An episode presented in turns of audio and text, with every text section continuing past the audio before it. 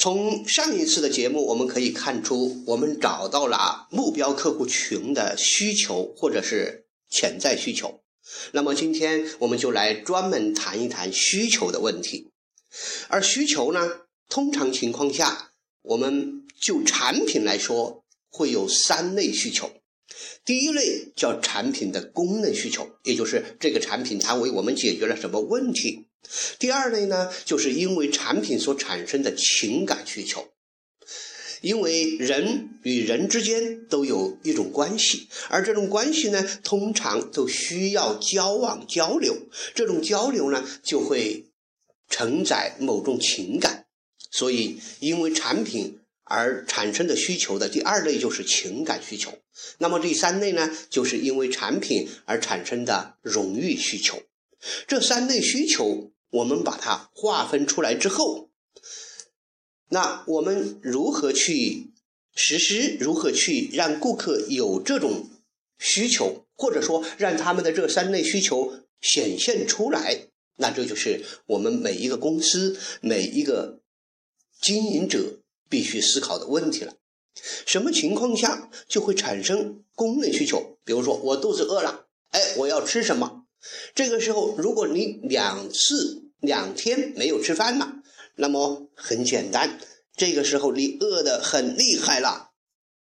只要能吃的东西，只要这个食品没有问题，你都会把它吃下去。因为这个时候我们吃的目的就是充饥，所以这个时候我们的产品呢，就是显现出它的功能需求。那么。另外一个方面，现在我们发现，我们很多人不是单独一个人在外面吃饭，而是邀着朋友，或者是自己的家人一起在餐厅就餐。那这种情况下呢，吃饭不简单是吃饭，而是为了强化感情、增强交流。在这种情况下呢，吃饭就是一种情感了。所以。偶尔会有朋友打电话说：“喂，我们今天一起吃饭，我们在哪儿去喝酒？”其实这是一种情感的需求。那另外呢，就是一种荣誉需求，因为吃饭而产生一种荣誉感。吃饭还产生荣誉感吗？是啊，我们常常会听着朋友聊天说：“哎，我什么什么时候和什么什么朋友在一起，在什么餐厅里面吃饭啊？那个吃饭呐是。”什么感觉？这种感觉呢，就是我们说的荣誉需求。这三类需求，我们通常情况下在经营过程中也会发现，但是如果你不认真，也是找不到的哟。如何去发现呢？比如说，我举个例子啊，卖西瓜。西瓜我们都知道，西瓜是农民种植的农产品。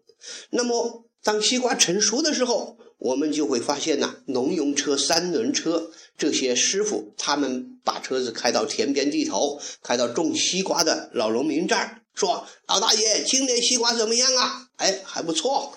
这个时候呢，问西瓜多少钱？怎么卖？老大爷说：“西瓜一块钱一个，自己去地里面搬。”哎，于是我们的农用车师傅就开始了。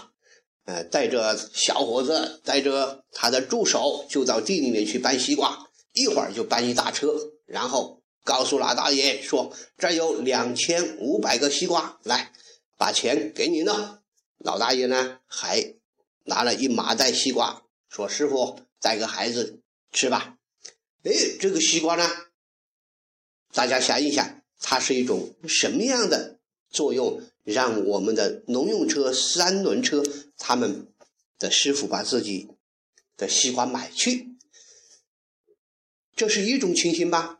第二种情形呢，我们会发现路边很多小商小贩，他们把西瓜买来之后，用刀刷刷砍成两个，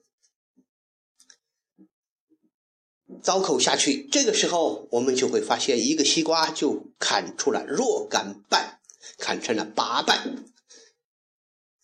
而西瓜呢，放在一个小桌子上面，上面罩上一个罩子。这个时候过路的人三五成群，问西瓜怎么卖？一块钱一半。哎，你就会发现不一样了。原来在店里面的西瓜一块钱一个，这个时候西瓜一块钱一半，一块钱的一个的西瓜到了这个时候却卖成了八块钱。我们过路的人从来就没有说这个做生意的人心太黑了，一块钱变成了八块钱。我告诉你，更有厉害的在后面呢。嗯，如果我们一个小伙子跟他的女朋友来到咖啡厅里面，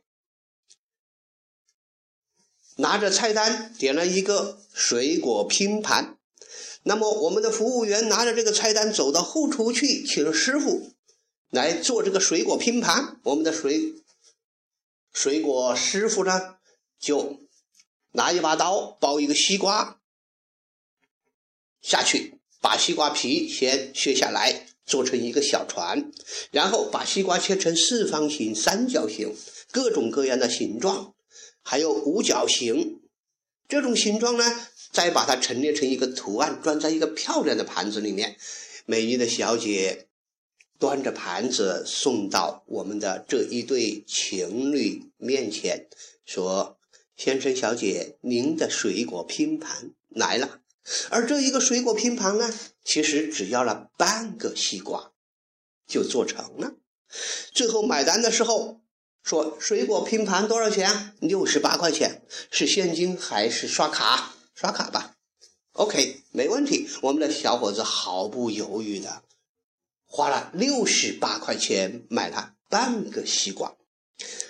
大家想一想，如果这个时候我们的小伙子说，嗯，太贵了。有这种情况吗？没有。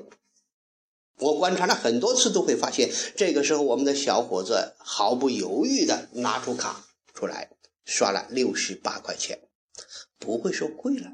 那么这个中间同样是西瓜，为什么这半个西瓜就卖了六十八块钱？为什么路边的一半西瓜就卖出了一块钱？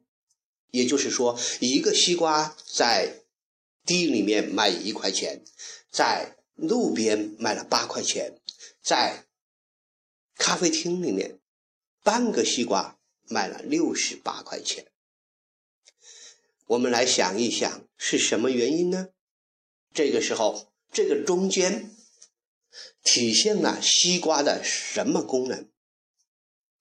这就是在咖啡厅里面的荣誉需求。